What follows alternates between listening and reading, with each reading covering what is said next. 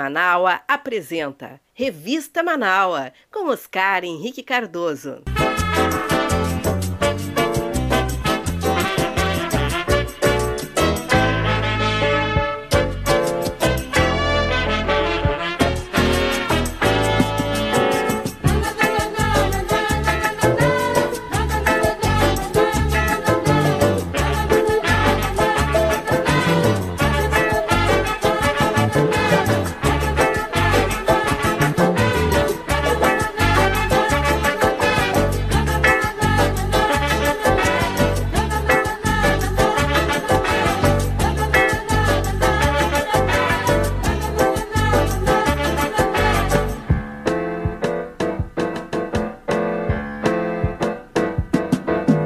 Meu boa tarde, meu boa tarde a todos vocês. Está entrando no ar agora o nosso Revista Manaus, edição especial, gente, jornalismo, opinião, curiosidades e variedades, no seu fim de semana, 13 e 14 de novembro de 2021.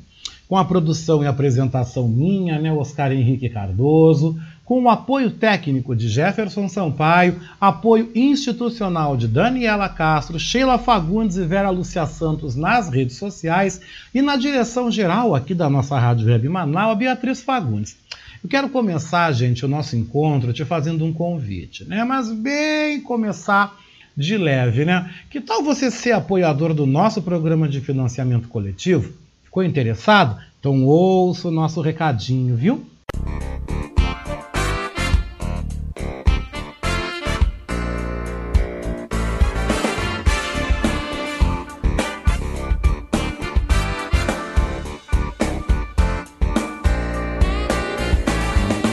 Quero convidar você, você que está me ouvindo, você internauta que nos acompanha, a ser um amigo da Rádio Web Manaua. Você pode ser nosso amigo e também nosso parceiro no nosso projeto do financiamento coletivo. Acesse manaua.com.br barra doe e escolha uma forma para você contribuir para o fortalecimento de um canal de comunicação independente e democrático. Lá você vai encontrar diversas formas de contribuição como boleto, cartão de crédito e até mesmo depósito em lotéricas ou agências da Caixa Econômica Federal. Sua contribuição é fundamental para aprimorarmos ainda mais a nossa estrutura. Se você desejar saber mais sobre financiamento coletivo, você pode entrar em contato com a nossa colega Marilene Pullman através do telefone 51 99393 1747. Esta é a Rádio Web Manaus. Lembro a todos vocês, meus queridos, que essa edição do Revista Manaus é especial de final de semana. Ela é gravada e ela vai ao ar hoje, sábado e também amanhã, domingo, tá? Hoje, por conta de uma extensa agenda externa que eu tenho a partir de hoje, né, em função aí da Semana da Consciência Negra. A gente está no mês de novembro, novembro é o mês da Consciência Negra. Pois nessa semana que começa, gente, hoje até o próximo dia 20, eu estou numa agenda enlouquecida, ensandecida, com atividades aí, com programações. Então, gente, eu não vou estar tá ao vivo neste final de semana e também nem no outro, que é dia 20 e dia 21. Mas a gente volta a conversar ao vivo aqui na nossa programação nessa segunda-feira, viu? Nessa segunda-feira, dia 15 de novembro, na segunda hora do programa Voz da Resistência, às 10h30 da manhã, logo em seguidinha da Beatriz Fagundes, tá?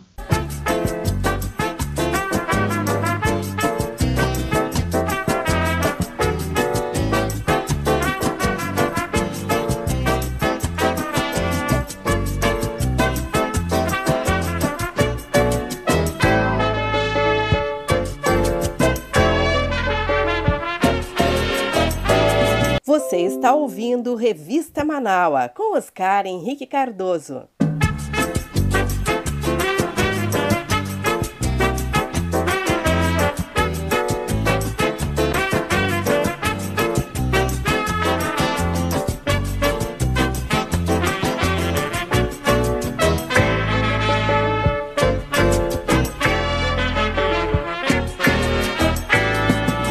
Gente, nós abrimos então a nossa edição do programa Revista Manaus deste final de semana, 13 e 14 de novembro de 2021, trazendo aí alguns resultados divulgados pela Pesquisa Nacional por Amostras de Domicílio, a PNAD, que apontam um novo modelo de formação familiar brasileiro, onde encontramos casais homoafetivos e pais e mães solo que criam seus filhos sem um dos pares, como você confere mais detalhes na reportagem de Norberto Nortari, da agência Rádio Web. Os dados apresentados pela Pesquisa Nacional por Amostra de Domicílios, a PENAD, já sinalizaram. Diversidade é a palavra que melhor representa as famílias brasileiras atualmente. Os novos modelos têm surgido: mães e pais solos, divorciados que unem suas famílias e casais homoafetivos com filhos. São alguns exemplos que revelam que o conceito de família está evoluindo. Essa também é uma das conclusões do estudo Conexão Profunda, encomendado pela Bepantol Baby A6510, consultoria criativa especializada em mulheres. A gerente de produto da marca, Ana Zagalo, destaca a importância de se observar essas transformações. Estamos no dia a dia das famílias, acompanhando as transformações e evoluções que aconteceram ao longo das décadas. Por isso, o nosso estudo utilizou de dados de pesquisas, além de entrevistas com famílias e especialistas, para entender melhor como aconteceu a evolução, os impactos disso nas relações e os aprendizados que isso trouxe. Os dados levantados pelo estudo mostram que nas últimas décadas o movimento de independência feminina alterou as relações de poder na família. Em 1976, por exemplo, o homem era o único provedor em 77% dos casais de trabalhadores rurais e em 63% dos casais de profissionais com um nível superior, segundo o PNAD e IBGE. Já entre os anos de 2014 e 2019, quase 10 milhões de mulheres assumiram o posto de gestora da casa. Com isso, o arranjo tradicional de família, com o homem como único provedor e a mulher como dona de casa, deixou de ser predominante, como lembra Ana Zagalo, da Bepantol Baby. O homem também pôde rever seu papel, assumindo gradativamente uma participação maior na educação e no cuidado com os filhos. Prova disso foi um estudo que fizemos no último ano com o IBOP, que revelou que metade dos homens participam ativamente das tarefas diárias de cuidado com os filhos, sendo que 74% deles afirma que deseja fazer mais. Outro movimento muito positivo foram os avanços na legislação brasileira, abrindo mais espaço para as famílias homoafetivas. Dados da Associação dos Notários e Registradores do Brasil,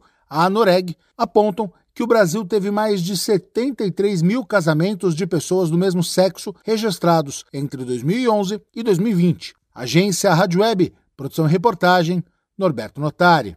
E a gente sai da pauta de família e a gente fala agora, gente, sobre economia, porque no nosso Revista Manaus, edição de final de semana, a gente destaca que o trabalho por conta ele tem avançado, ele tem crescido no Brasil.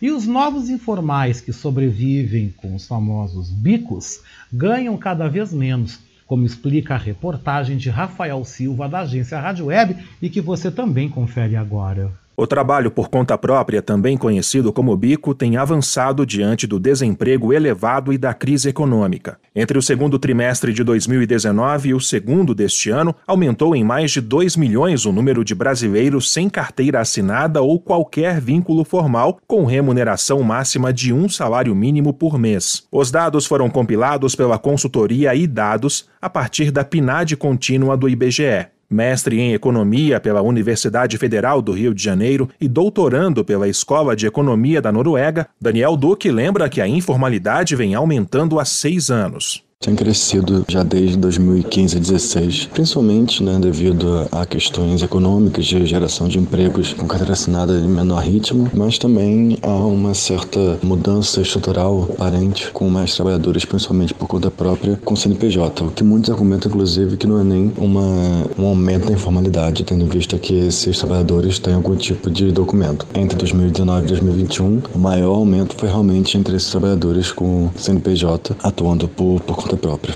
De acordo com o levantamento, no segundo trimestre de 2019, esse contingente representava 48,2% dos trabalhadores que atuavam por conta própria. Hoje, já é mais da metade, 55,6%. Duque ressalta que há vantagens e desvantagens em estar nesse grupo. O problema da informalidade é que você tem menor acesso a crédito, menor acesso a, a alguns tipos de, de serviços que exigem né, que você tenha algum tipo de documentação, mas tudo isso também desconsidera que há algumas vantagens é, em se estar informal, que é justamente a razão pela qual muitos acabam nessa situação, é, que é maior flexibilidade, enfim, é, muitas vezes menor pagamento de, de, de impostos, etc., o que acaba fazendo com que muitos trabalhadores trabalhadores e empresas atuam dessa forma. O economista ainda analisa que há diversos caminhos para que o país reduza a informalidade. Há muitos caminhos pelos quais o país pode ficar mais formal. Um deles é, enfim, expandir a escolaridade, enfim, expandir a economia. São, enfim, questões econômicas que acabam puxando o, o grau de formalidade do país, como aconteceu, por exemplo, nos anos 2000. Uma outra possibilidade é tornar a formalidade mais acessível, né? ou seja, com menos rigidez no, nos contratos de trabalho, Atualmente, os trabalhadores informais somam mais de 25 milhões de pessoas, ou 28% dos ocupados no Brasil. Agência Rádio Web de Brasília, Rafael Silva. A participação de representantes quilombolas na COP26 em Glasgow, na Escócia, marcou um momento fundamental para as militantes Eliette Paraguaçu da Conceição e Kátia Penha, Entrevistadas pela jornalista Maria Paula Carvalho, da Rádio França Internacional em Paris, as quilombolas destacaram na entrevista, antes de se encontrar com organizações não governamentais francesas, a violência histórica implantada ao longo da história contra a população negra, a qual morre pela fome e também pela violência. E você confere essa entrevista bastante interessante aqui no nosso Revista Manaua, edição de final de semana. RFI Convida. Maria Paula Carvalho. Olá, hoje recebemos aqui no estúdio da RF Brasil em Paris duas mulheres brasileiras militantes. Obrigada pela presença, Eliette Paraguaçu da Conceição, militante quilombola, líder comunitária da Ilha da Maré, em Salvador, na Bahia, e Kátia Penha, coordenadora nacional da CONAC, a Coordenação Nacional de Quilombos. Muito obrigada pela presença de vocês. Vocês fazem parte de uma delegação brasileira que está passando aqui pela Europa um tour para chamar a atenção do problema do racismo, preconceito racial. Kátia, como é que foi essa primeira participação de vocês na COP26 em Glasgow? Sim, foi um, muito importante para todas as comunidades quilombolas do Brasil. Nós somos mais de 6.300 quilombos né, é, no Brasil, mais de 16 milhões, e está no momento, é, na discussão do clima, é, naquele espaço em Glasgow com os diversos outros povos, os povos indígenas, os povos da Floresta das Águas, é, do campo da Floresta das Águas. Para nós é importante estar nesse, nesse debate, porque nós também estamos lá preservando e somos o que mais preserva a biodiversidade no Brasil, principalmente a Amazônia. Bom, Eliette, você é conhecida como a mulher das águas, né? Você é pescadora. Tem notado uh, no teu dia a dia, no teu trabalho, já consequências uh, do aquecimento, da poluição? Sou produtora de alimento e para a gente foi muito importante participar desses momentos que fala do clima, Conferência do Clima, como é que discute a Conferência do Clima se discutir os originários, os povos originários, os guardiões desses territórios? E enquanto mulher que mora na Baía de Todos os Santos, que tem os seus corpos submersos às águas da Baía de Todos os Santos, a gente tem consequências gravíssimas, em especial na saúde das populações. É, já existe pesquisa comprovada no Brasil que a população de Ilha de Maré, que é onde eu moro, falar do meu lugar, é, pessoas estão morrendo com é, doenças causadas pelo agrotóxico, ou seja, todos os lixos tóxicos dessas cidades, dessas empresas são lançados nessas baías, que são a fonte de renda dessas populações. Então a gente vem com esse com essa tarefa de denunciar o Brasil e dizer que o Brasil ele é racista, que ele é um país que não enxerga esses povos como sujeito de direitos. Visto aqui de fora, Kátia, a gente tem a impressão que a questão do índio tem mais eco mais conhecida, de certa forma. Como é que se pode colocar essa conscientização do povo quilombola na agenda?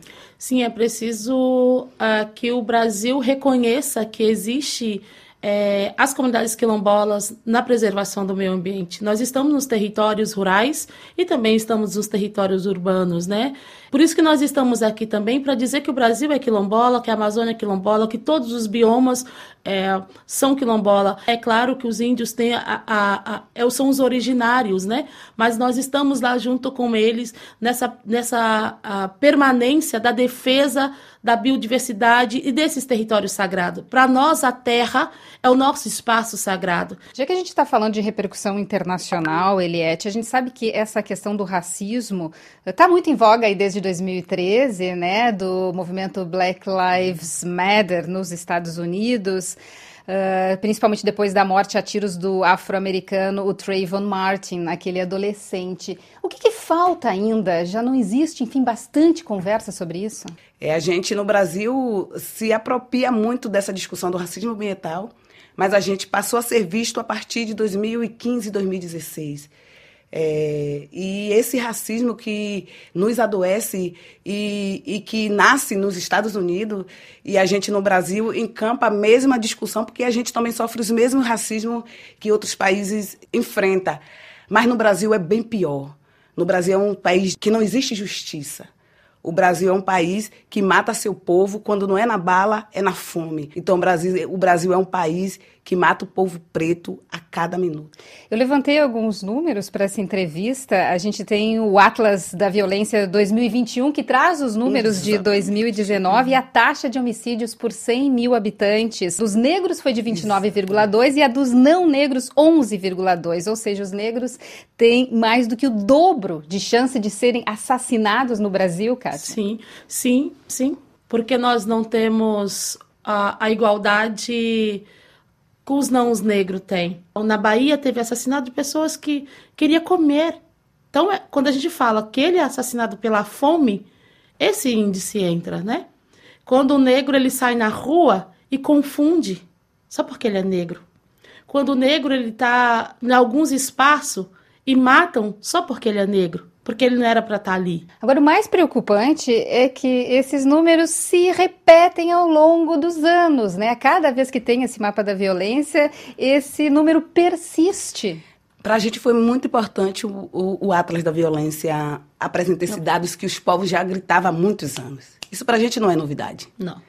Agora, é importante que outras pesquisas e que demonstrem não só para o Brasil, mas que demonstrem para outros países também que exploram o Brasil. A gente é afetado por empresas brasileiras, como a Petrobras, mas também por empresas estrangeiras que entram e não respeitam a cultura, não respeitam o nosso modo de vida. Vocês vão se encontrar aqui em Paris com organizações francesas de solidariedade internacional, né? O que, que é de comum eh, nessa luta e o que, que vocês esperam desses encontros, Kátia? Então, é dizer e conclamar a todas as organizações internacionais que é preciso eles se juntarem a nós e denunciar e fazer com que a nossa voz ecoe para o mundo, que nós estamos sofrendo pelo racismo institucional, estrutural do Estado brasileiro e denunciar principalmente esse governo que é um genocida no Brasil. Então a gente está aqui em nome não só das comunidades quilombolas, mas de todas as organizações negras do Brasil e que desejam e que a gente quer construir uma sociedade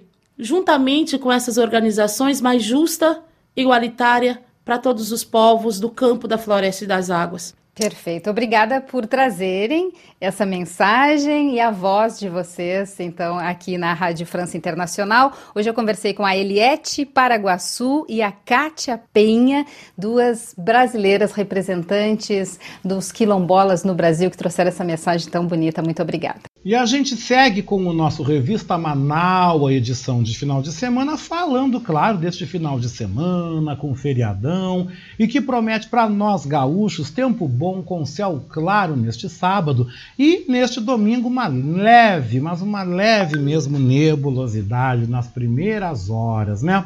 Nas demais capitais brasileiras, a instabilidade deve marcar aí o final de semana e também o feriado da Proclamação da República, agora na segunda-feira.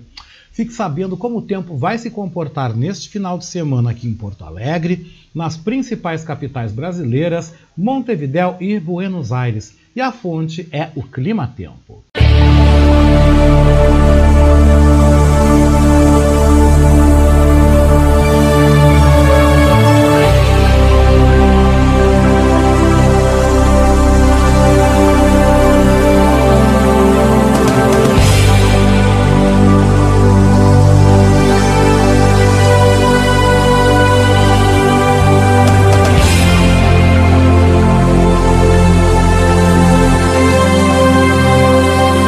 Porto Alegre, Grande Porto Alegre, tem a previsão neste sábado de tempo bom, céu claro, temperatura máxima 30 graus. Para este domingo, Porto Alegre tem previsão de tempo bom com parcial nebulosidade, temperatura máxima 28 graus.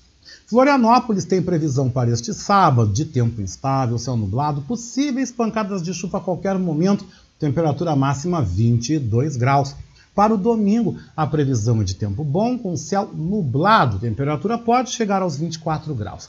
Curitiba tem previsão para este sábado de tempo instável, céu nublado com pancadas de chuva, temperatura máxima 17 graus. Para o domingo, a previsão é de tempo instável, céu nublado, temperatura máxima 18 graus. São Paulo tem a previsão neste sábado de tempo instável, céu nublado, temperatura máxima 20 graus. Para domingo em São Paulo, a previsão é de tempo instável, céu nublado, temperatura máxima 23 graus.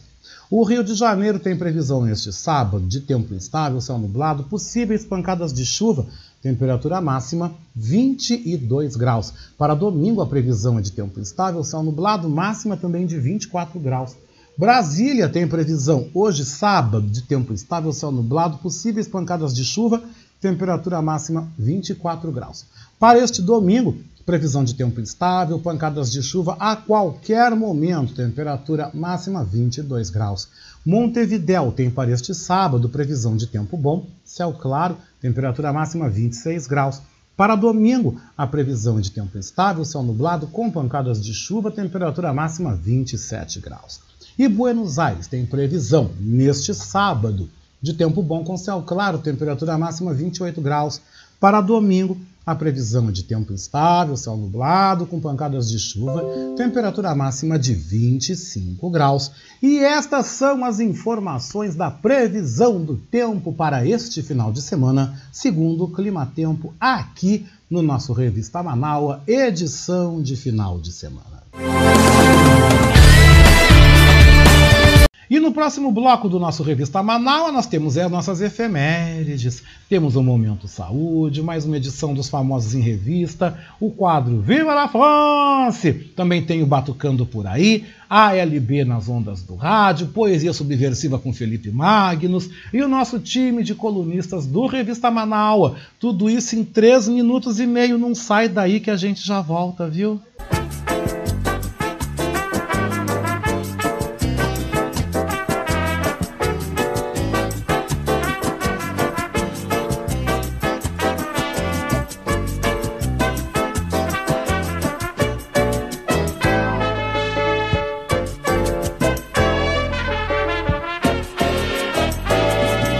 Está ouvindo Revista Manaua com Oscar Henrique Cardoso.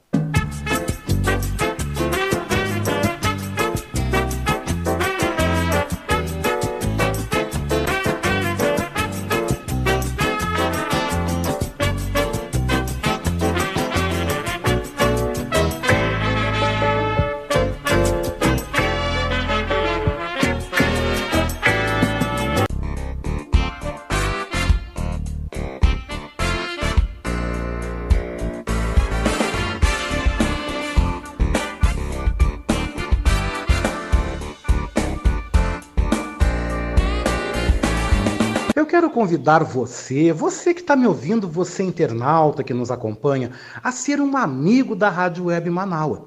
Você pode ser nosso amigo e também nosso parceiro no nosso projeto do financiamento coletivo.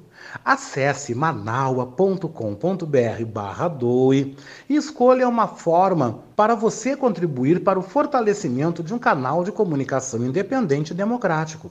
Lá você vai encontrar diversas formas de contribuição como boleto, cartão de crédito e até mesmo depósito em lotéricas ou agências da Caixa Econômica Federal. Sua contribuição é fundamental para aprimorarmos ainda mais a nossa estrutura.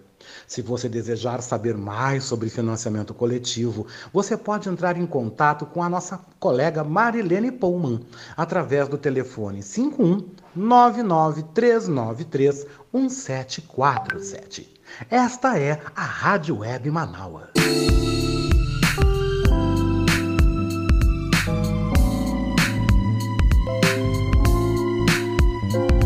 Oi, você está ouvindo o nosso Revista Manaua?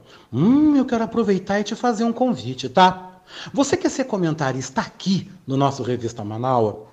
Se você deseja, por favor, manda um zap para mim, né? No 51982445974. E aí venda, meu querido, venda o teu peixe.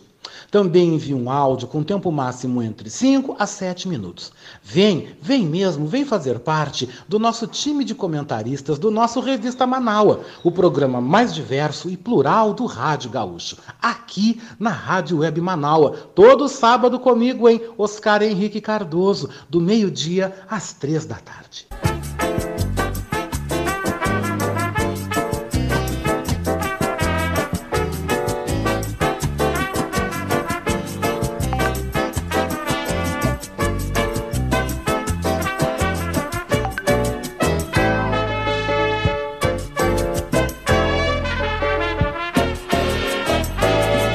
Você está ouvindo Revista Manaua com Oscar Henrique Cardoso.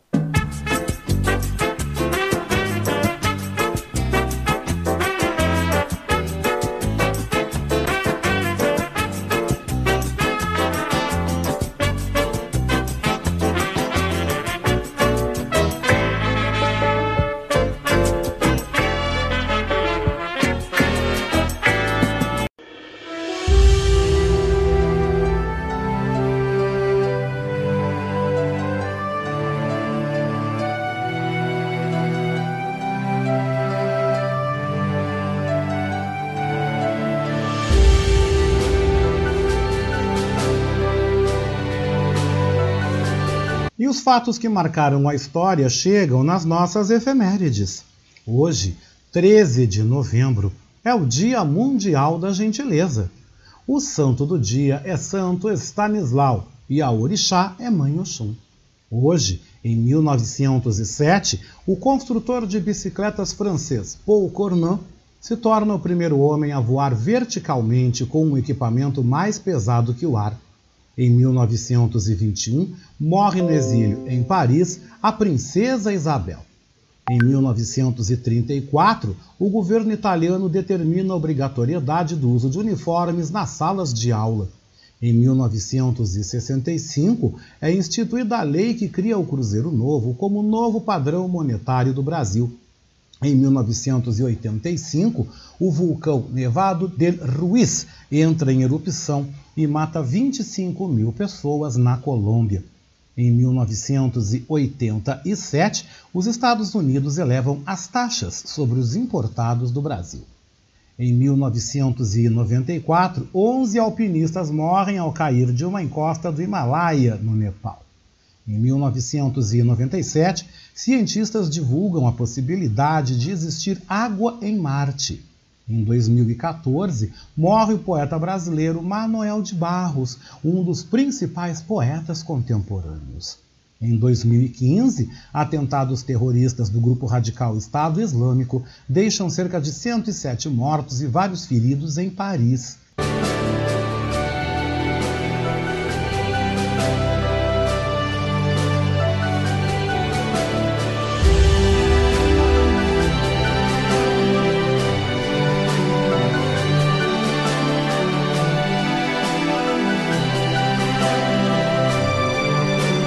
Neste domingo, 14 de novembro, é o dia da alfabetização. O santo do dia é São José Pinatelli. O orixá do dia é Pai Oxalá. Em 1900, um cientista austríaco descobre que existem diferentes tipos de sangue e os classifica como A, B e C. Em 1906, Franklin Roosevelt torna-se o primeiro presidente americano a visitar um país estrangeiro. Em 1922, diversos tremores de terra provocam a morte de mais de 2 mil pessoas no Chile. Em 1930, é criado o Ministério da Educação e Cultura. Em 1948, nasce o Príncipe Charles de Gales, da Inglaterra. Em 1949, a Convenção Estadual do PTB lança a candidatura de Getúlio Vargas à presidência da República. Em 1960, Cuba se retira do Banco Mundial. Em 1975, o Programa Nacional do Álcool é lançado para estimular o consumo do produto no Brasil.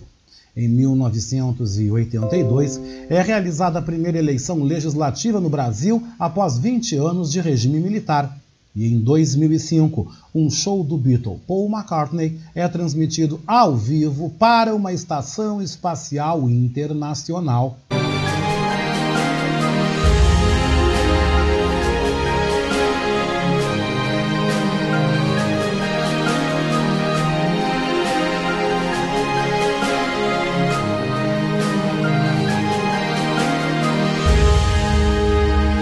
E no nosso momento saúde dessa edição do Revista Manaua de final de semana, saiba porque 30% dos brasileiros têm gordura no fígado, conforme explica a repórter Carolina Cassola, da agência Rádio Web.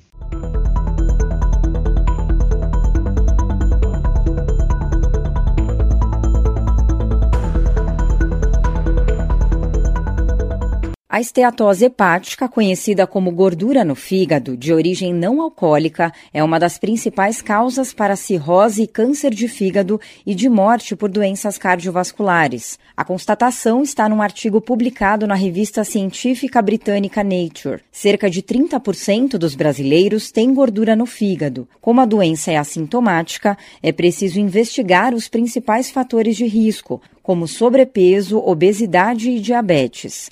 Quem explica é o Dr. Paulo Bittencourt, presidente do IBRAFIG, Instituto Brasileiro do Fígado. Nos indivíduos que estão com excesso de peso ou que sejam diabéticos, a frequência de gordura no fígado chega a 50%. E existe um risco maior das formas mais graves da gordura no fígado, que nós chamamos de esteatohepatite, hepatite por infiltração gordurosa no fígado que essa condição é aquela que se associa a maior risco de cirrose e câncer de fígado. Uma pesquisa recente, encomendada pelo Ibrafig ao Datafolha, indica que 86% dos brasileiros concordam que a gordura no fígado é uma das principais causas para câncer no órgão, e mais de 70% sabem que é risco para doenças como infarto e AVC. No entanto, 56% dos entrevistados não realizam exames para avaliação da saúde do fígado. A perda de peso lenta e gradual é um dos pilares para reduzir a esteatose hepática, como relata o médico Paulo Bittencourt. E não precisa ser nada radical. Uma perda de peso, por exemplo, de 5% do peso corpóreo pode levar a uma melhora da gordura no fígado. Uma perda superior a 7% melhora a inflamação e uma perda superior a 10% pode até reverter uma fibrose. A gordura no fígado também está associada com ingestão excessiva de produtos hipercalóricos e ultraprocessados. Por isso, uma alimentação saudável é essencial. Então é importante uma dieta hipocalórica, né, balanceada, mas rica em fibras e em vegetais, associado à atividade física. A dieta mediterrânea, por exemplo, tem sido empregada com muito sucesso. Para saber mais sobre a saúde do fígado, acesse o site do Ibrafig, ibrafig.org.br e acompanhe palestras, dicas e informações em arroba tudo sobre fígado pelas redes sociais. Agência Rádio Web de São Paulo, Carolina Cassola.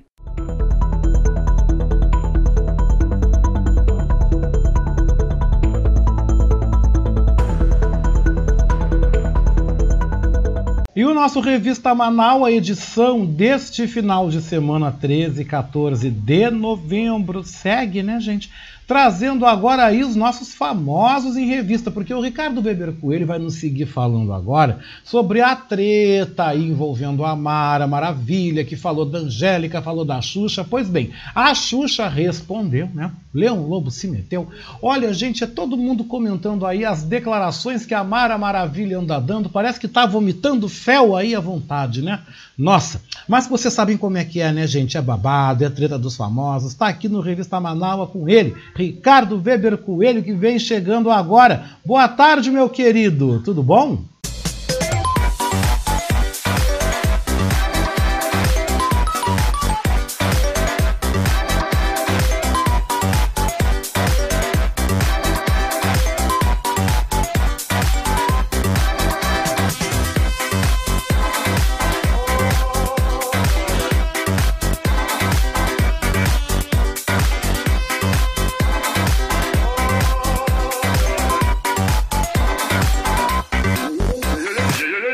Olá, Oscar. Boa tarde. Tudo bem? Boa tarde aos amigos Manaualtas. E no nosso quadro Famosa em Revista dessa semana, onde a gente fala aí um pouquinho uh, das celebridades, né? O que, que elas andam fazendo, o que, que elas andam aprontando, qual é as tretas que elas estão se metendo, qual é as confusões. E o nosso destaque dessa semana fica mais uma vez, né? Que ela já esteve aqui no nosso quadro em outras ocasiões e tem aí, que tem gente que diz, né? Ah, três vezes já dá para pedir música no Fantástico, né? Que é a Mara Maravilha, apresentadora, cantora Mara Maravilha, usa o termo débil mental para atacar Xuxa, é repudiada né, nas redes e rainha e a rainha dos baixinhos responde. Vamos ver então o que, que a Xuxa respondeu para Mara, né?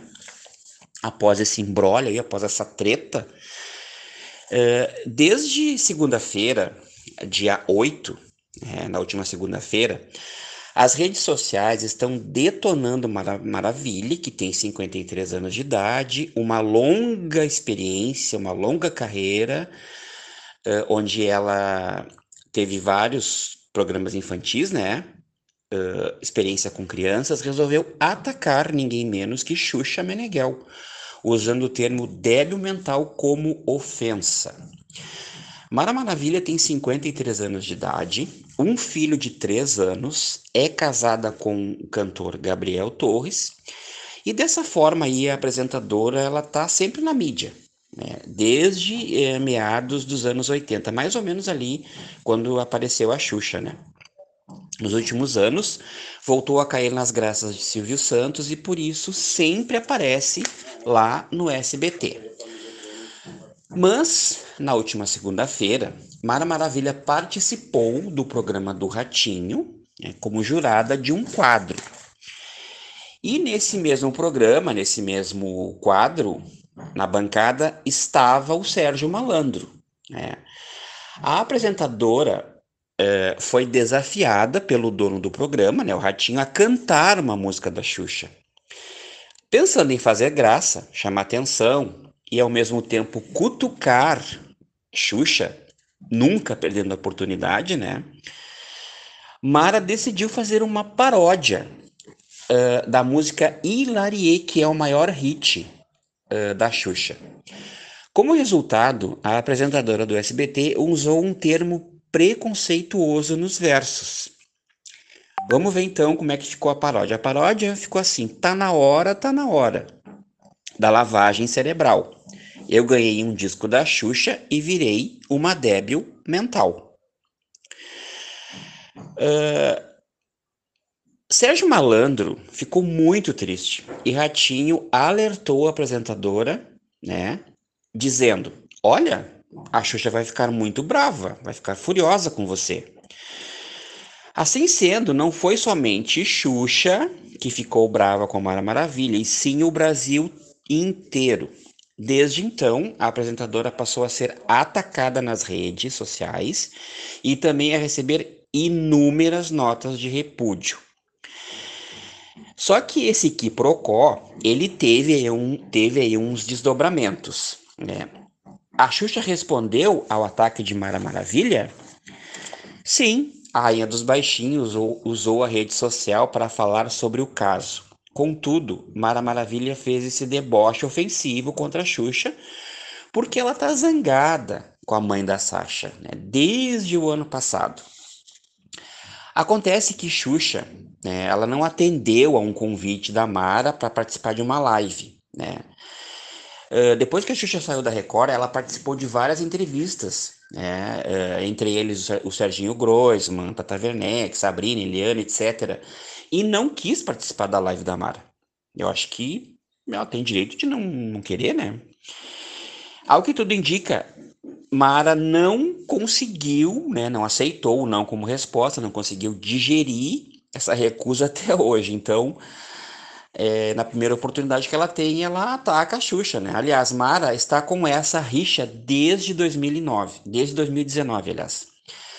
A ex-integrante do Fofocalizando não fez parte do reencontro das apresentadoras infantis para uma marca de, cosméticos. Isso já foi trazido aqui numa outra ocasião, né, no nosso quadro. Uh, e daí ela fez um comercial sozinha, né, da mesma marca, só que não teve aquela repercussão uh, como foi lá com a Xuxa, Eliana e Angélica, né, fizeram as três juntas. É. Após os ataques uh, na última segunda-feira, dia 8, né, na quarta-feira, dia 10, Xuxa usou as redes sociais para se manifestar sobre o caso. Então aí, aí veio o primeiro desdobramento, né? Quando, abre aspas, quando eu ouvi isso, me coloquei no lugar de uma pessoa com necessidades especiais e te juro que fiquei muito triste. Como que uma pessoa que trabalhou com crianças fala isso, gente? Por mim, ok, me dá mais pena dela, mas pelas crianças e pessoas com um grau de intelecto que estejam nessa expressão é simplesmente muito feio. Uh, desculpem a todos com alguma necessidade especial. Nem todas as vezes é, apresentadoras são assim. Por favor, não repassem essa mensagem, né? E não deem espaço. Disse a, disse a Xuxa em um comentário lá de, de um fã-clube que ela tem lá, né? E então aí a Xuxa aí se manifestando, né, dizendo que tem pena da Mara Maravilha, né? E também deu uma cutucada lá, dizendo que como que ela trabalha com criança e vai lá para a TV dizer uma asneira dessa, né? Falar uma M dessas, né? Só que teve um outro desdobramento, né? que agora nessa semana a Mara Maravilha acho que caiu em si e ela foi lá e fez um pedido de desculpas, se retratou, dizendo que está muito arrependida, que ela não deveria ter usado o termo mental, que ela tem uma criança, ela tem um filho de três anos, então ela pediu desculpas, né, por essa essa atitude infeliz né? Então aí tivemos aí é, a treta entre as apresentadoras que não é de hoje, né? A gente sabe que a Mara de repente, sei lá o que, que ela sente da, pela Xuxa, se ela sente ódio, se ela sente inveja, mas então uh, o nosso destaque dessa semana fica por conta aí dessa treta, né? Teve desdobramento, teve início, meio e fim. Então, a Mara Maravilha aí, né, mais uma vez, é, acho que buscando holofotes, né? Buscando atenção. Então, por hora era isso. Agradeço a todos pela oportunidade, desejando um bom final de semana, uma boa semana e até o sábado que vem com mais um quadro do Famosa em Revista aqui na Revista Manaus. Um grande abraço. E em mais uma edição do nosso quadro Viva la France, o professor Maurício Gomes apresenta outro grande nome da canção francesa. Sabe de quem está falando? De Denise Emmer, que interpreta o sucesso Alouette. Que lindo, né? Viva la France!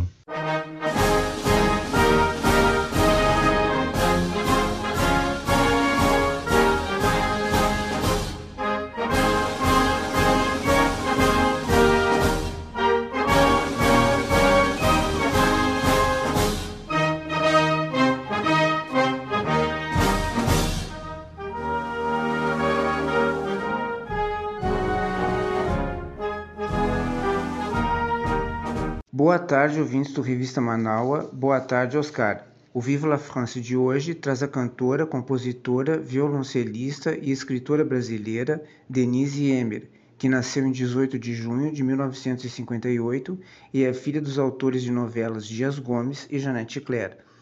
Estudou piano clássico e formou-se em física, graduando-se também em violoncelo. Já na adolescência, compôs temas musicais para personagens de telenovelas. Também publicou vários livros de poesia.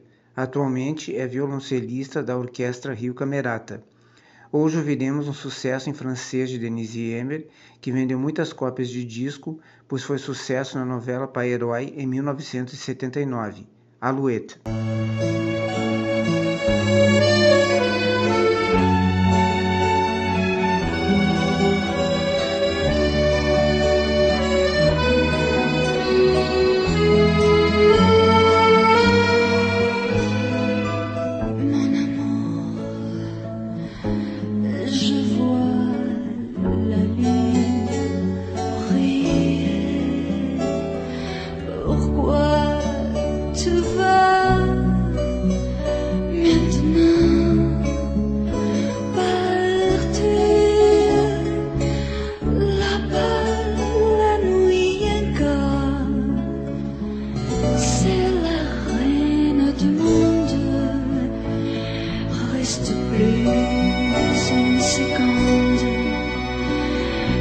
C'était plus une seconde.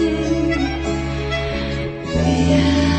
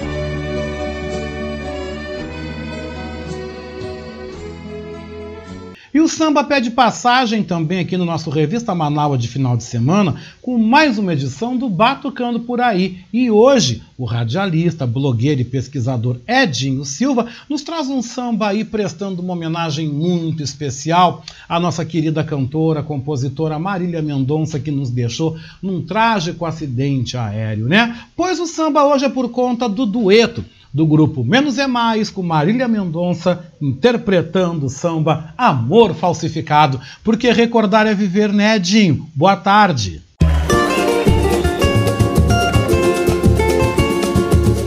Batucando por aí. As batucadas dos nossos tantãs. Olá, Oscar Henrique Cardoso, estimados e estimadas, ouvintes do programa Revista Manaus. Aqui, Edinho Silva, no seu quadro Batucando por aí. Uma semana que o Brasil inteiro chorou a partida tão precoce da compositora e cantora Marília Mendonça, né? eu não podia, não podia ficar distante, embora, embora muitos que me ouvem, muitas que me ouvem possam imaginar o que faria, o que faz a Marília Mendonça no comentário musicado, musicado do Edinho Silva. Se o nome do quadro já é Batucando por aí, e a Marília Mendonça não tinha uma identificação tão forte, tão grande assim com o gênero musical do samba. Pois a minha, a nossa homenagem também surge num momento em que deixei passar uma semana né, para que os artistas, as artistas, a arte, a cultura do Brasil pudessem ser celebradas em todos os dias e não só no dia da partida. Pois escolhi um tema intitulado Amor Falsificado, que a ilustre cidadã do estado de Goiás, canta na companhia dos brasilienses, do grupo sambista brasiliense, Menos é Mais, grupo que tem na liderança de microfone o Duduzão, o simpático Duduzão. Então, ao final da minha fala, nós ouviremos um samba intitulado Amor Falsificado, onde a Marília Mendonça mostra sua versatilidade com seu violão junto a um grupo de pagode. Marília, querida Marília, que circulou em diferentes gêneros musicais, uma pessoa muito generosa em todos os sentidos e pode parecer uma grande, uma grande besteira, né? Que tem um conhecido que costuma dizer: puxa vida, bastou a gente morrer, a gente vira santo. Não. Pode até ser uma uma infâmia isso, né? Eu eu confesso que a Marília Mendonça não é, não era, né? Ah, não residia no meu acervo de músicas que costumam ouvir, mas fui apresentado pelas minhas filhas, né? algum tempo atrás já, uma interpretação que ela fazia e a gente costuma reunir as pessoas lá em, na minha casa, a família, né, para poder conversar um pouco, ouvir uma música e tal, e a gente senta na, na sala de casa para ouvir enquanto belisca um petisco, toma uma bebida, bota a conversa da semana em dia. A gente recebe a visita, eu e minha mulher recebemos a visita das minhas filhas para poder conviver e desfrutar um pouco dos de momentos leves da vida. E nesses momentos, assim, em várias oportunidades, nós, em vários momentos, tive um desfile de Marília Mendonça nos meus olhos, né?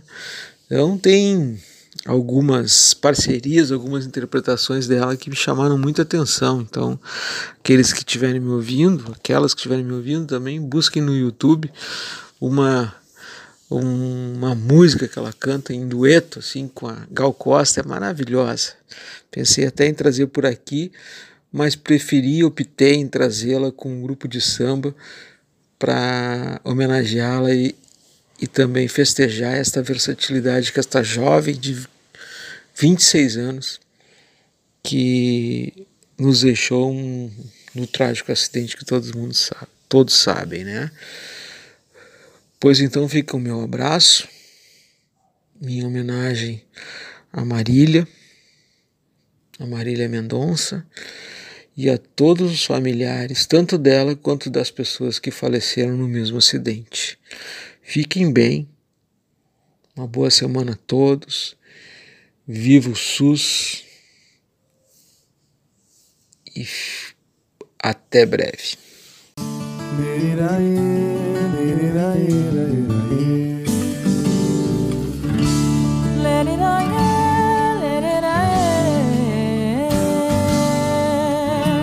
Eu já vim aqui uma vez, impossível esquecer que eu fiquei com ela ali na mesa perto da TV. Tá parecendo um déjà. Eu de novo nesse bar. Dessa vez não vim sorrir. Vim beber pra não lembrar. Vim pra não ligar e não mandar mensagem. Tava precisando de uma distração. Acho que o destino tá de sacanagem.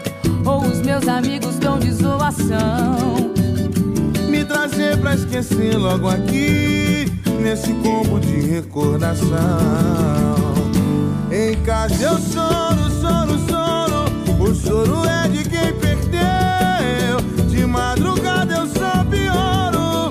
E sem chover o bairro encheu. Porque eu só choro, choro, choro. Ficou solteiro e tá naquela. Fazendo amor falsificado. Original é só com ela. Pago uma dose pra quem me ouvir falar dela. Menos é mais. Mendonça, vai beber! Eu já vim aqui uma vez, impossível esquecer. Que eu fiquei com ela ali, na mesa perto da TV. Tá parecendo um déjà vu, eu de novo nesse bar. Dessa vez não vim sorrir, vim beber pra não lembrar não mandar mensagem. Tava precisando de uma distração. Acho que o destino tá de sacanagem. Ou os meus amigos tão de zoação. Me trazer pra esquecer logo aqui. Nesse combo de recordação.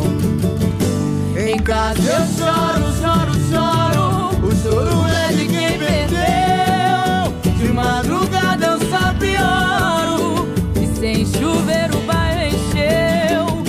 Eu só choro, choro, choro.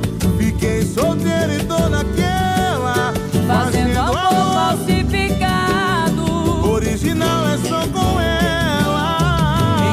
Eu choro, choro, choro. O choro é de quem perdeu. De madrugada eu só pioro. E sem chuveiro vai encheu. Porque eu só choro, choro, choro. Fiquei solteiro e. Fazendo amor falsificado. Original é só com ela. Pago uma dose pra quem me ouvir falar dela. Pago uma dose pra quem me ouvir falar dela. E na edição do quadro ALB nas ondas do rádio, nós vamos ter o prazer de receber aqui os acadêmicos da Academia de Letras do Brasil, Seção Rio Grande do Sul, a nossa querida poetisa Neida Rocha, e hoje eu venho também apresentando um poema meu, tá? Não perca!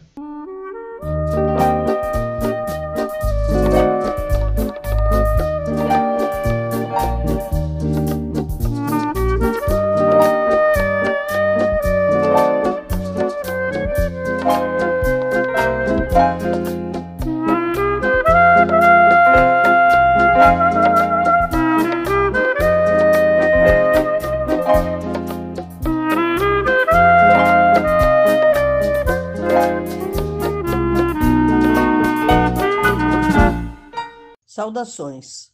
Sou a escritora e ativista cultural Neida Rocha. Faço parte da Academia de Letras do Brasil, seccional Rio Grande do Sul, na cadeira número 2, cujo patrono é meu pai, José Lopes da Rocha.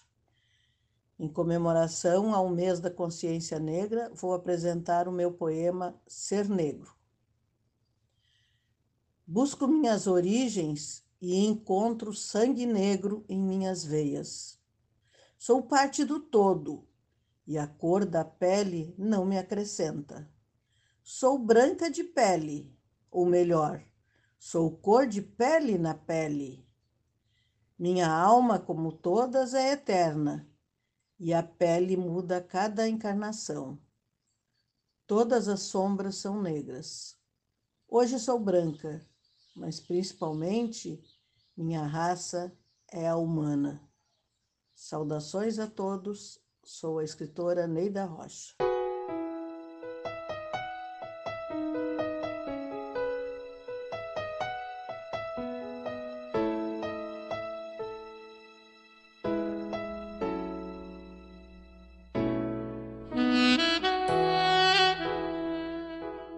É, gente, eu sou acadêmico também da Academia de Letras do Brasil, seção Rio Grande do Sul.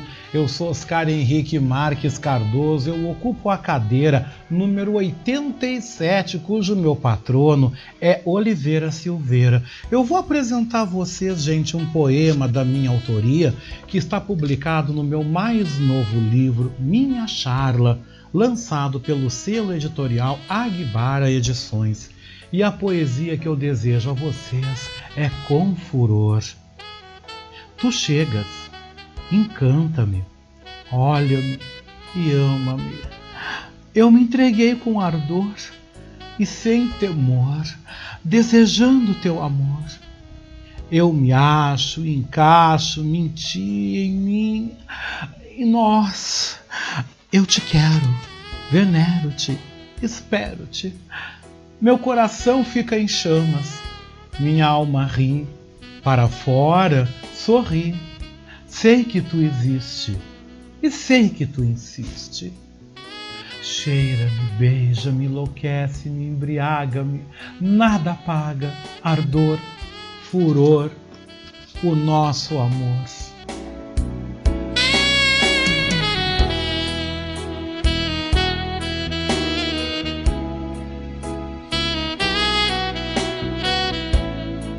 E sabe quem é que está de volta? Ele, Felipe Magnus, né? Com mais uma edição da sua poesia subversiva. Tudo bom, Felipe? Seja bem-vindo. Poesia subversiva com Felipe Magnus.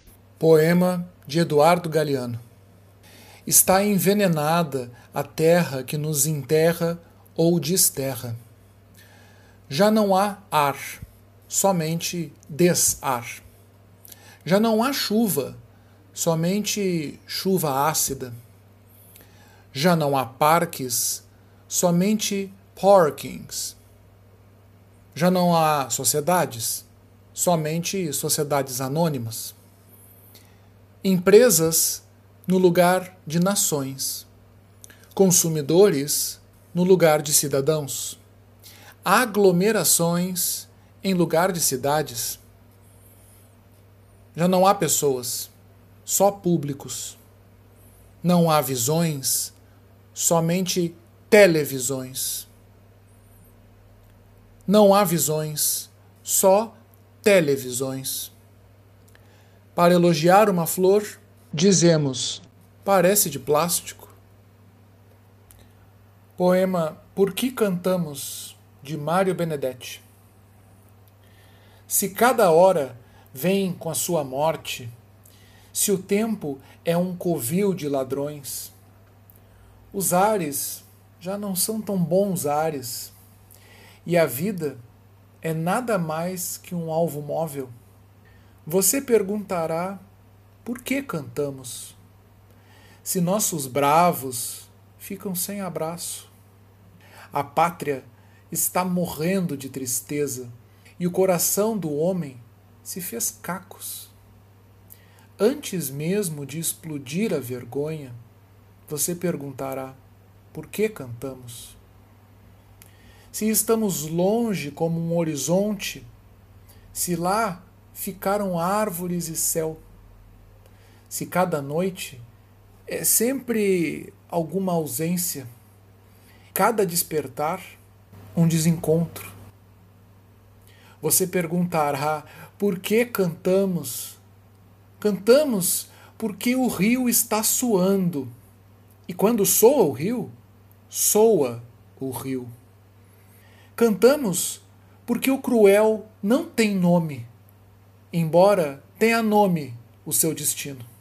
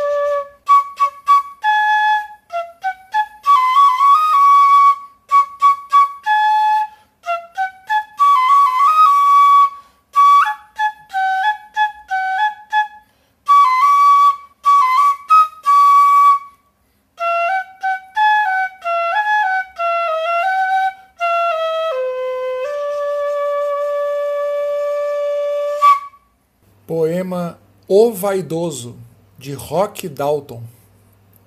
Eu seria um grande morto.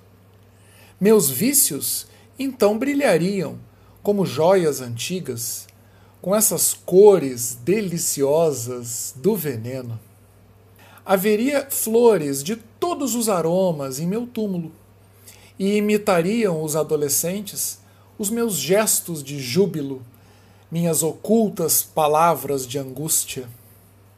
Talvez alguém diria que fui leal e era bom, mas somente tu recordarias minha maneira de fitar com os olhos.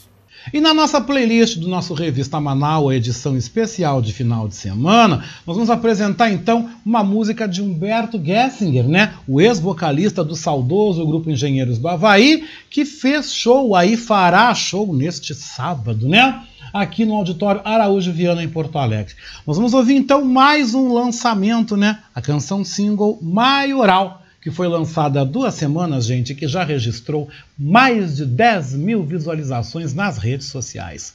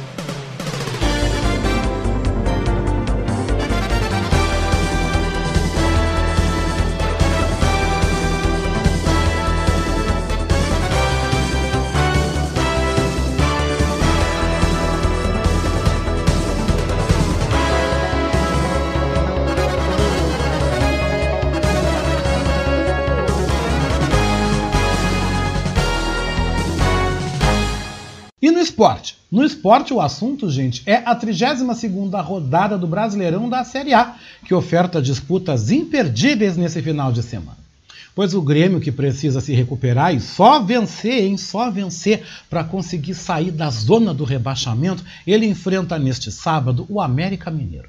O Inter também enfrenta hoje, gente, o Atlético Paranaense e tem que espantar aquela urucubaca, urucubaca da derrota contra o Juventude. Os demais jogos de hoje também prometem, viu? Temos aí o Atlético Goianiense enfrentando o Santos em Goiânia, Red Bull Bragantino recebendo Fortaleza em Bragança Paulista, Corinthians e Cuiabá num belo confronto na Química Arena em São Paulo. E amanhã, gente, domingo, gente, os jogos deste domingo vão ficar por conta de outros clássicos também imperdíveis, né? Como São Paulo e Flamengo, que jogam no Morumbi às quatro da tarde, Fluminense e Palmeiras no Maracanã às 6h15 da tarde. Ceará, que recebe o esporte no Castelão em Fortaleza às 7 da noite, e a Chapecoense, que recebe o Juventude na Arena Condá em Chapecó, também às 7 da noite. E no placar do Brasileirão da Série A, nós temos aí o Atlético Mineiro na liderança com 68 pontos, seguido pelo Palmeiras com 58, Flamengo com 57, Fortaleza com 49, Red Bull Bragantino também com 49 e Corinthians com 47 pontos. E seguem na zona de rebaixamento Juventude com 33 pontos, seguido pelo Sport Recife com 30, Grêmio com 29 e o Lanterna Chapecoense com apenas 15 pontos.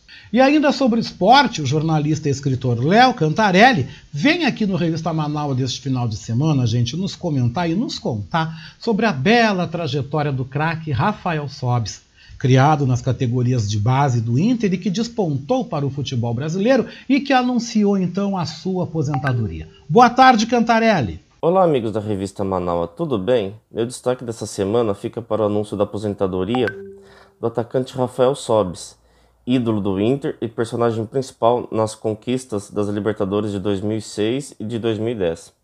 Sobis surgiu ali em 2003, junto com Daniel Carvalho e Nilmar, Três grandes atacantes que fizeram história no futebol mundial e formaram espinha dorsal colorada, que alcançaria seus principais títulos na década passada e uma das melhores épocas da equipe do Beira-Rio. Dentre os três, Sobis foi quem conquistou os títulos mais importantes da equipe gaúcha. O Guri de Erechim, como ficou conhecido, explodiu de fato em 2005 no vice-campeonato brasileiro, onde anotou 19 gols. Fez dupla com o saudoso Fernandão este era mais centroavante, enquanto Sobs atuava mais pelo lado. Era veloz, com uma arrancada que zagueiro nenhum segurava, além de um chute muito potente. Na decisão da Libertadores de 2006 na ida, anotou os dois gols no triunfo sobre São Paulo por 2 a 1 e participou dos dois tentos no empate em 2 a 2 que garantiram a inédita Libertadores ao Inter. Sairia da equipe que o revelou ainda em 2006, atuando pela Europa e pela Ásia, e voltaria em 2010 para a reta final da Libertadores, ajudando novamente o Inter a faturar a América, desta vez o bicampeonato. Ele ainda faria história no Fluminense, onde foi campeão brasileiro em 2012, e no Cruzeiro, onde ganhou duas Copas do Brasil. No exterior, ele ainda teve uma passagem pelo Tigres do México, onde foi campeão nacional na temporada 2015-16 e foi vice da Libertadores de 2015, eliminando o próprio Inter na semifinal. Na seleção brasileira, fez parte do time que foi terceiro colocado nas Olimpíadas de Pequim de 2008.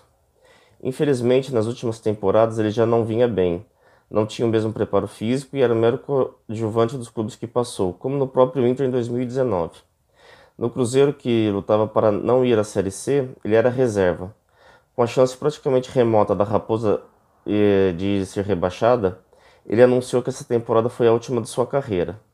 Aos 36 anos, ele deixa um bom legado ao futebol, com títulos, gols, idolatria e história. E é curioso, pois eu tenho 36 anos e já vejo os jogadores da minha idade se aposentando, ou seja, sinal que estamos ficando velho. é isso, pessoal. Um abraço e bom final de semana.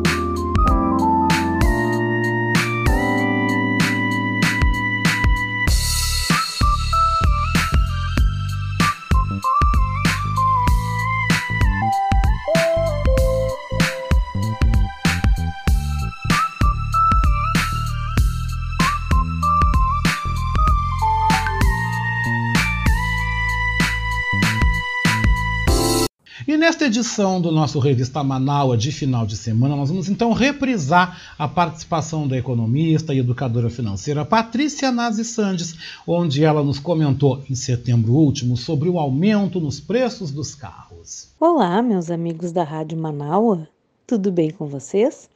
Oi, amigo Oscar, tudo bom? Aqui quem fala com vocês é Patrícia Santos, sou consultora de pequenos negócios, educadora financeira, professora, palestrante e coach. Hoje quero trazer para vocês uma matéria do valor econômico de 14 de setembro deste ano. Ela fala especificamente do aumento dos preços dos carros. Ora, mas o aumento dos preços dos carros está sendo discutido desde junho e julho então, o que, que houve de novo para que tenha sido comentado esta semana? Bom, como semana passada eu já comentei com vocês, a alta da inflação, um, um dos fatores importantes nesta medida da alta da inflação é o aquecimento dos preços dos carros. E como isso acontece? Por que, que os preços dos carros estão aumentando? Um dos fatores é a alta do dólar. Ok? Agora, há uma outra situação importante: quebra na cadeia produtiva. A cadeia produtiva é, teve uma variação importante, principalmente por restrições sanitárias já impostas em 2020. E a partir daí houve, uh, houveram vários problemas na estrutura, na montagem dessa cadeia, porque faltaram vários itens, principalmente semicondutores, chips. E uma curiosidade: vocês sabem que a indústria automobilística concorre com outras indústrias por estes chips? Por exemplo, indústrias, as indústrias de celular, de computadores e de geladeiras. É uma curiosidade. então, o que exatamente aumentou no preço dos carros? O que mais aumentou foram os carros mais antigos, aqueles com mais de três anos de uso, tiveram um aumento de 13,04%. Os seminovos, que são aqueles carros até três anos de uso tiveram uma alta de 9,75. E os carros de zero, uh, os carros zero quilômetro tiveram uma alta, uma alta em torno de 4,28%. Então, este ano está aproximadamente mais ou menos 10, 11% a mais do que em 2020. E apesar dessa, dessa alta de preços, apesar da falta de, da, da indisponibilidade de carros, porque os carros estão sendo constru, eh, construídos, estão sendo colocados à disposição num tempo maior, né? Então as pessoas estão esperando mais para receber o seu carro. Apesar disso, as vendas cresceram.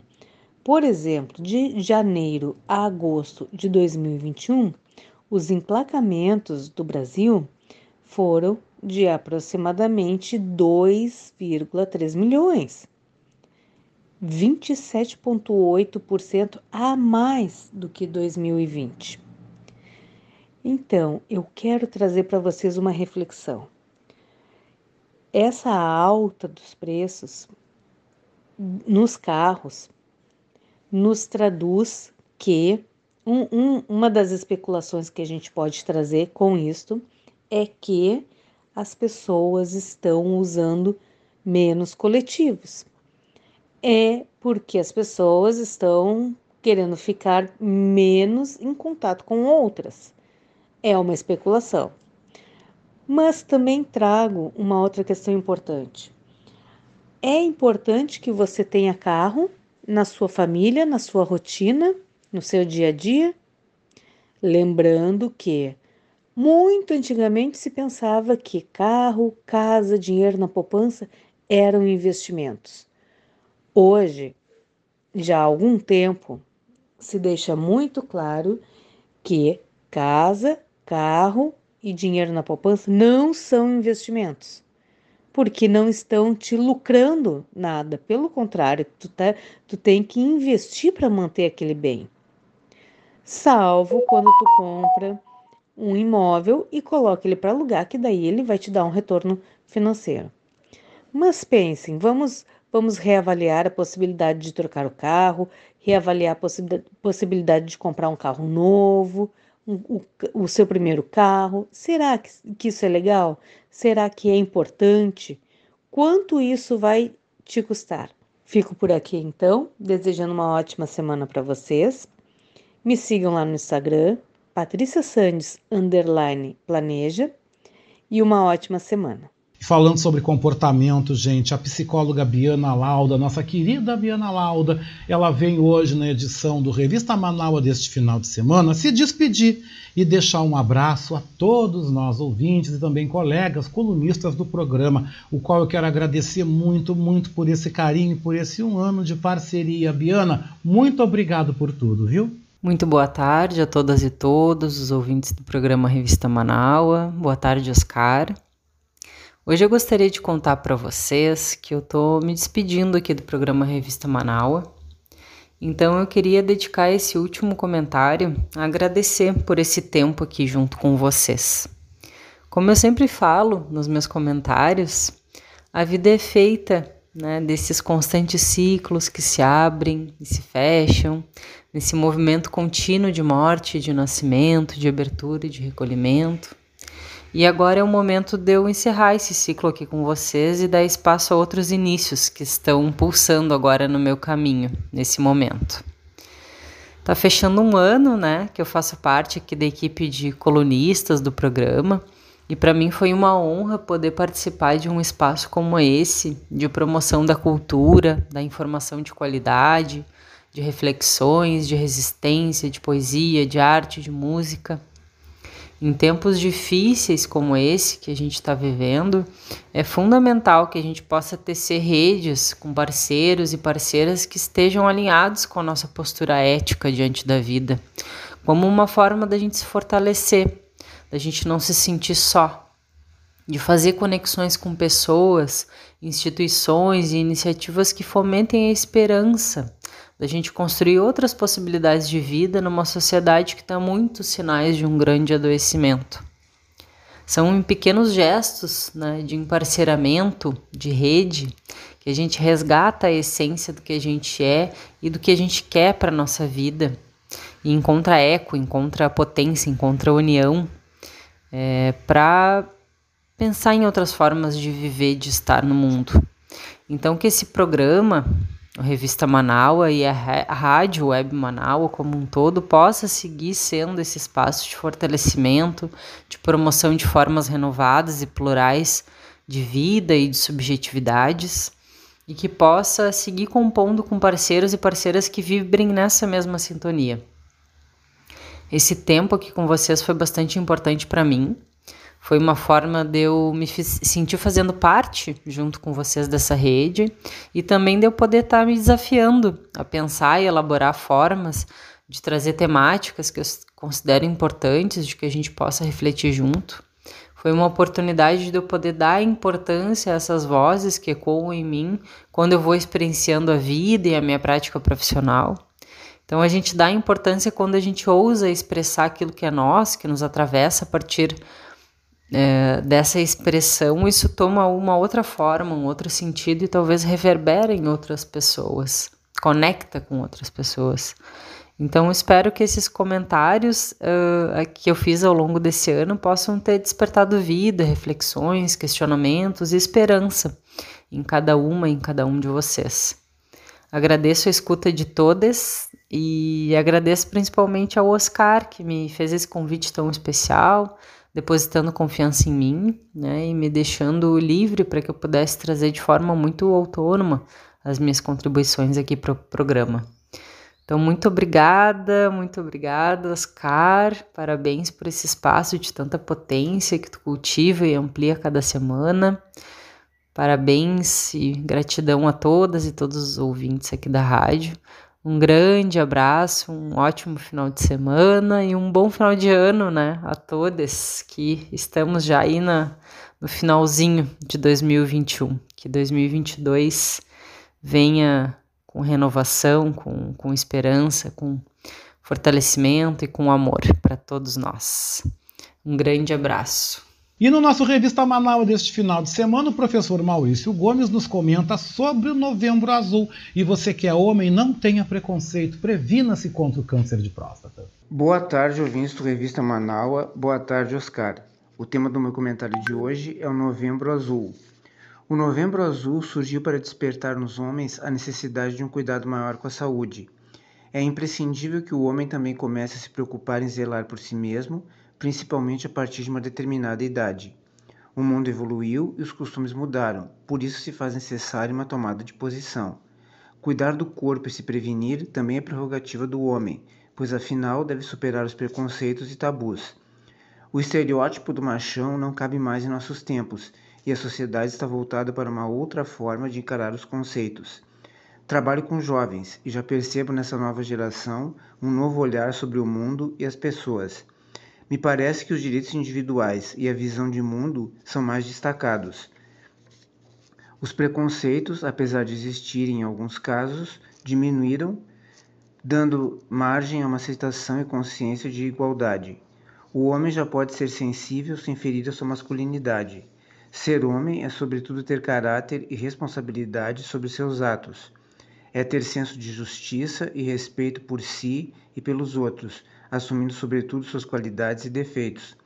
Claro que não vivemos uma situação de um mundo ideal e justo onde todos vivem em harmonia. Ainda existe muito a ser feito, mas pequenas mudanças de hábitos representam uma boa parcela de melhoria. O Novembro Azul é uma questão de saúde e vida. É um cuidado que deve fazer parte da rotina do homem. Uma campanha que visa melhorar e prevenir proporcionando uma qualidade de vida mais adequada e, sobretudo, longevidade. Desejo que cada homem se dê conta e proceda aos exames necessários, buscando a prevenção para manter uma vida saudável e feliz, livre de preconceitos. E com essa reflexão, eu me despeço de vocês, desejando um bom final de semana, um grande abraço a todos e até a próxima. E o jornalista e escritor Paulo Franklin nos comenta hoje sobre o lixão que está sendo implantado, ou seja, melhor, transformado, o deserto do Atacama no Chile. Boa tarde, Paulo Franklin. Boa tarde, ouvintes da Rádio Manaua e do programa Revista Manaua. Lixão da moda no deserto. 40 toneladas ao ano estão sendo depositadas no deserto Atacama, no Chile uma área totalmente isolada, sem pessoas, sem vegetação, sem animais, e que em algumas partes não chove há quase 400 anos. Neste local, a indústria da moda está formando montanhas de roupas que não estão mais na moda fashion. Como isso é possível? Há algumas décadas o Chile importa roupas de vários lugar, lugares do mundo, aquelas que estão descartadas das coleções das grandes lojas de varejo, no seu porto de Iquique, que possui uma zona franca. E os comerciantes de roupas chilenos selecionam aquelas que poderão ser comercializadas ou exportadas, se assim podemos dizer, para Peru, Bolívia e Paraguai, virando muitas vezes contrabando para os outros países da América Latina. 59 toneladas ao ano chegam nesse ponto do Chile. E aí há um descarte de 40 toneladas aproximadamente que não são utilizadas, que não estão disponíveis ou não estão dentro do padrão da moda do momento e são descartadas no deserto. Essas 40, tonel 40 mil toneladas. Desta forma, temos então uma nova paisagem surgindo no deserto do Atacama. A futilidade da moda cria coleções a cada nova estação, com novos padrões de cores, novos modelos, e aquilo que passou, que não é mais fashion, que não está mais na moda, é descartado. O Chile é um dos países que importa este resto da moda e distribui para os países limítrofes ali. Desta forma, nós temos essa realidade. Enquanto que por aqui, a cada ano, campanha do agasalho para recolher peças usadas, fora de moda, antigas, para aqueles que não têm roupa para usar. Enquanto isso, sob o sol escaldante, junto às salinas do Atacama e o isolamento do mundo, 40 mil toneladas ao ano ficam ali, esperando serem destruídas pela natureza, o que pode levar 200 anos. Isso é o mundo fútil, mas que nós, seres humanos, criamos. Sou Paulo Franklin falando para Rádio Manaua e Revista Manaua. Boa tarde. E o ator, produtor cultural e também apresentador do programa Submundo aqui na Rádio Web Manaus, Fábio Klein, vem aqui no programa para nos comentar sobre a repercussão das últimas pesquisas eleitorais e também de popularidade que confirmam a queda aí do presidente Jair Bolsonaro, inclusive junto à comunidade evangélica, não é mesmo, Fábio? Boa tarde. Boa tarde, Oscar. Boa tarde, ouvinte da Manaus, do programa Revista Manaus. Fábio Klein aqui falando. É, eu gostaria de, de, de, comentar um pouco a respeito do que é, da repercussão das últimas pesquisas a respeito do, do, das eleições do ano que vem, a respeito da, da impopularidade do, do presidente, enfim. É, nós estamos vendo que a, a popularidade e, e, e, o apoio né, ao, ao presidente vem caindo, vem caindo bastante e caindo cada vez mais, inclusive na, nas, nas comunidades evangélicas. Né?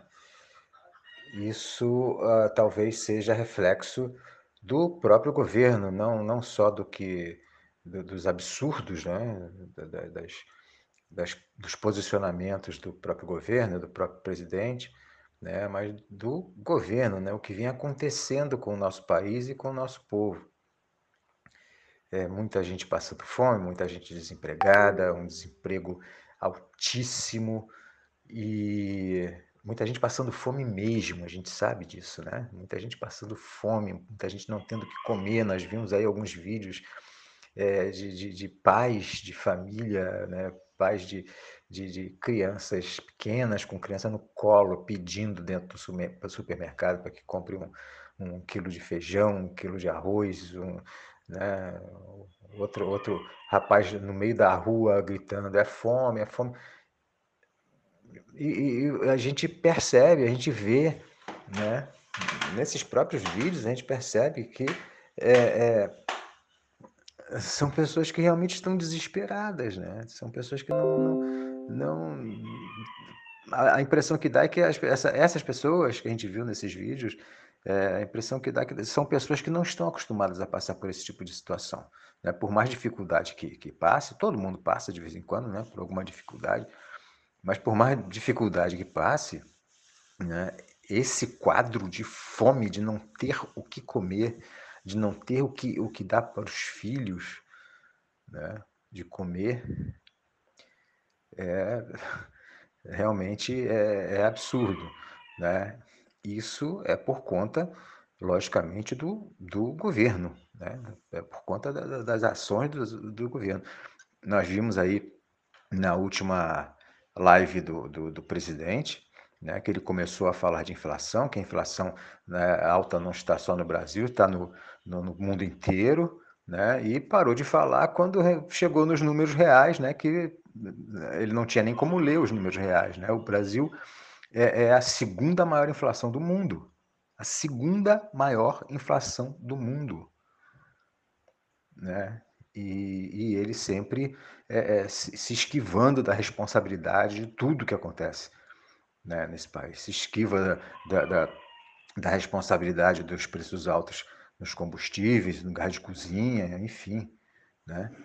É, e não é à toa, né? Porque, porque a, aceitação dele vem caindo muito, né? vertiginosamente. Né? Vemos aí também o, o, com relação às pesquisas eleitorais né? para o ano que vem. Vemos aí o ex-presidente Lula crescendo, né?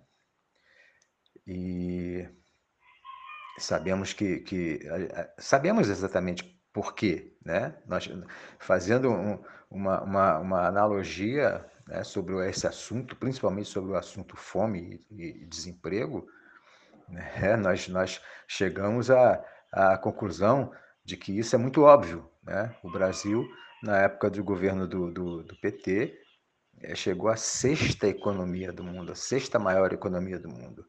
Né? Um Brasil uh, que é um país que a gente está acostumado a a ouvir que é um país subdesenvolvido, em desenvolvimento, enfim, chegar à sexta, a sexta maior economia do mundo, né? e hoje está na situação em que está, a gente pode fazer aí um comparativo e, e isso fica muito claro, né, do porquê da, da, desses resultados nas pesquisas, né? Então, o que, é que a gente espera? A gente espera que esse ano que falta ainda aí para esse ano e pouquinho, né? Esse ano e um mês e pouco que faltam para para terminar esse governo que nós estamos aí padecendo, né? Passe rápido, o tempo tem passado rápido. Tem passado muito rápido. Nós já estamos no final de 2021, parece que foi ontem, né, que, que, que o, final do ano passado, né, Natal, Réveillon, essas coisas né? E não parece muito longe também o início da pandemia, aquela coisa toda, né? Então a gente espera que passe rápido, que a gente consiga sobreviver a esse governo. É... precisamos, precisamos de ações emergenciais, né? Precisamos ajudar as pessoas, precisamos é, agir localmente, muito, agir muito localmente né? Se, se, se não temos apoio do, dos governos locais, como aqui Miguel Pereira, por exemplo, é, nós não temos o apoio do governo local e, e, temos que agir, temos que fazer. Outro dia estávamos fazendo uma, uma, uma campanha para uma companheira que, que perdeu o marido, que era, é, foi, foi, foi militante do, do Partido dos Trabalhadores, meu amigo de muitos anos, e que ele veio a falecer, né, por conta da Covid, e ela está passando dificuldade, porque ela não consegue é, resolver a questão da, da, da pensão, enfim, né? Ela está passando dificuldade, passando fome mesmo, né? Então nos mobilizamos, fizemos uma, uma, uma, mobilização, mas isso é uma coisa pontual, é uma coisa que está muito próximo de nós, né? A, a, a companheira viúva de um, de um companheiro nosso. Né? E, e, e, a gente vê isso que está próximo de nós, a gente imagina é, o que não está próximo, a gente fica imaginando o que, o, que, o, que a gente não sabe, as pessoas que a gente não conhece. Né? Essas pessoas que vão para a rua, por exemplo, pedir, pelo amor de Deus, para é, comprar um, um alimento qualquer para dar para a família. Mas enfim, é isso. Infelizmente, nós estamos passando por essa dificuldade. Eu espero, sinceramente, eu espero, sinceramente, eu espero que o governo dê uma, uma retrocedida nessas ações todas, nessas atitudes todas, para que o nosso povo, é, para que minimize um pouco o, o, o, sofrimento do nosso povo, porque nós realmente não podemos fazer muita coisa. Nós podemos ajudar as pessoas, sim, mas não é isso que resolve, isso não resolve o problema, né? Isso não resolve o problema, isso é um paliativo. A gente é, dá um, alguma coisa para uma família, para outra e tal, mas não estamos resolvendo efetivamente o problema. Né? Eu espero sinceramente, porque eu não estou vendo outro jeito, nós vamos ter que aturar esse governo aí mais um ano. É, não, eu espero sinceramente que o governo passe a agir de uma maneira um pouquinho diferente para que o nosso povo né, sofra menos do que está sofrendo. Bom, é isso. Infelizmente, é, é, é isso que eu, era isso que eu tinha que comentar. Uma boa tarde a todos e todos. Oscar, um grande abraço. É, e a gente se encontra quarta-feira no Submundo, tá ok? Tchau, tchau, gente. E o nosso comentarista Oscar de Souza Marinho vem aqui ao Revista Manaus para fechar essa edição com chave de ouro, nos comentando sobre a dança das cadeiras que as eleições do ano que vem já começam a promover entre partidos, candidatos, né? Tudo bom, Oscar? Boa tarde.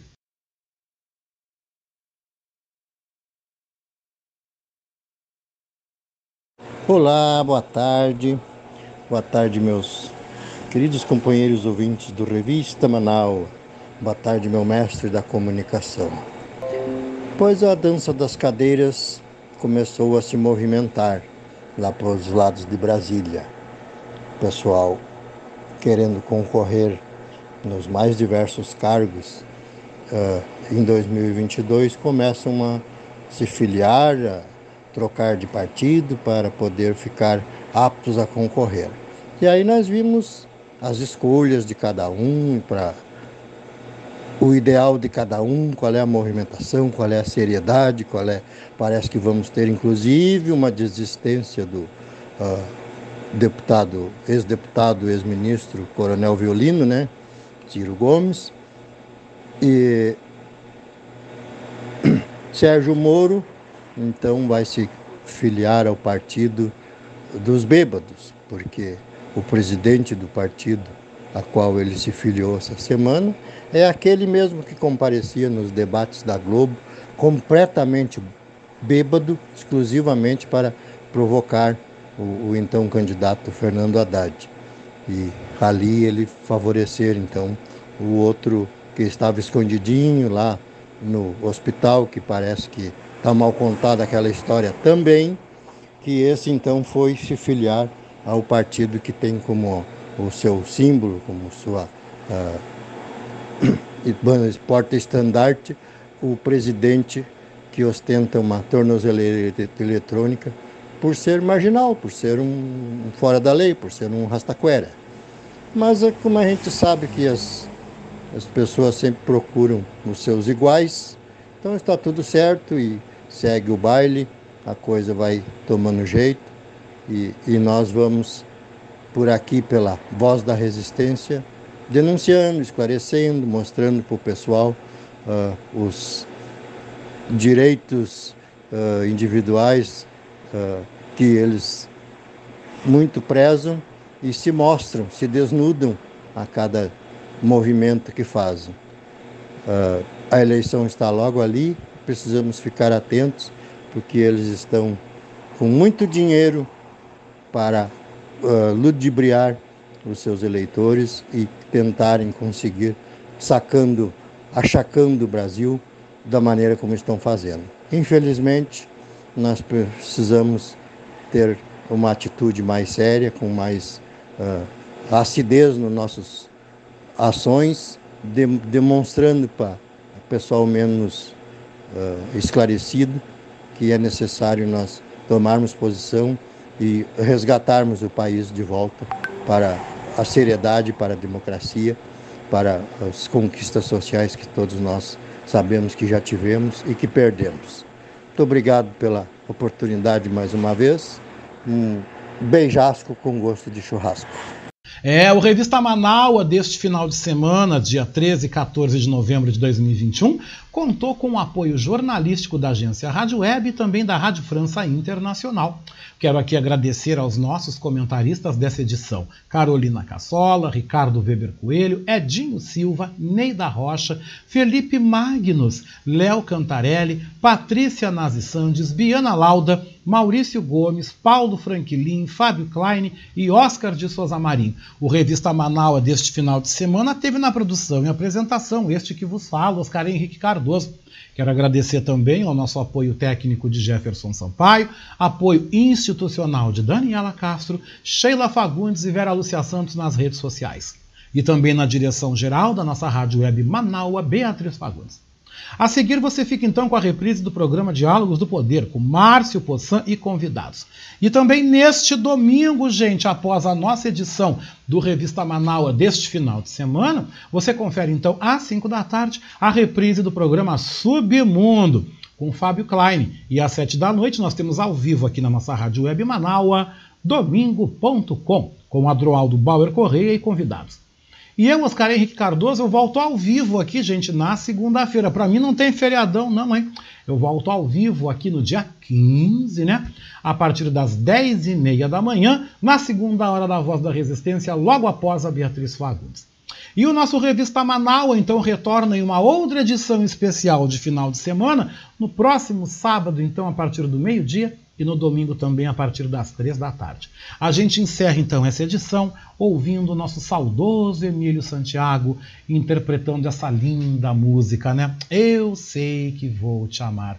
Gente, um domingo abençoado, um resto de domingo abençoado, um resto de sábado abençoado. Eu volto aqui na Manaus, como eu já disse, na segunda-feira, hein?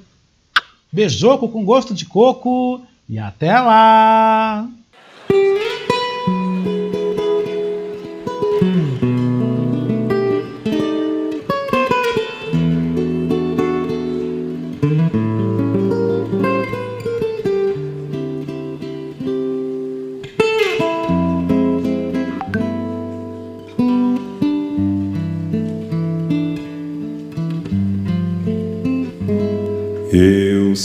Que vou te amar por toda a minha vida. Eu vou te amar em cada despedida. Eu vou te amar desesperadamente. Eu sei que vou te amar.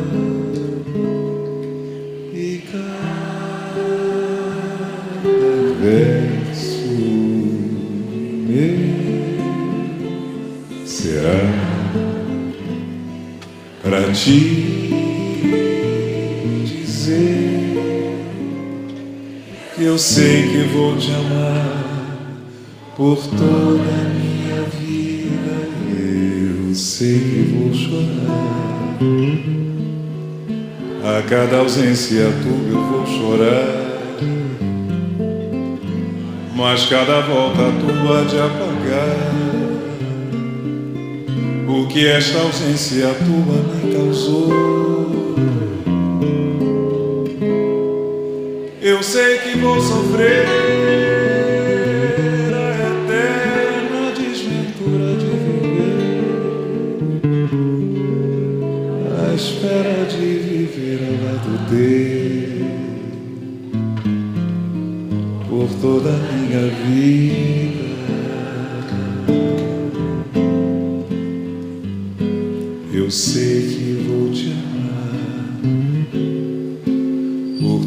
Minha vida. Eu vou te amar em cada despedida. Eu vou te amar desesperadamente. Eu sei que vou te amar.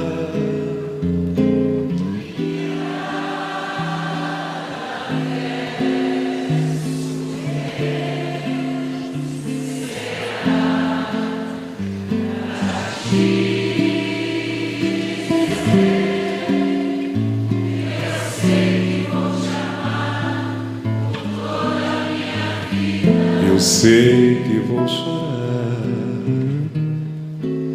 A cada ausência tua eu vou chorar. mas cada volta tua de apagar o que esta ausência tua me causou. Eu sei que vou sofrer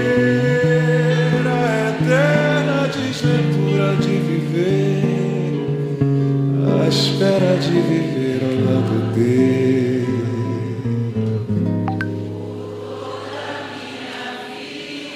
Por toda a minha vida.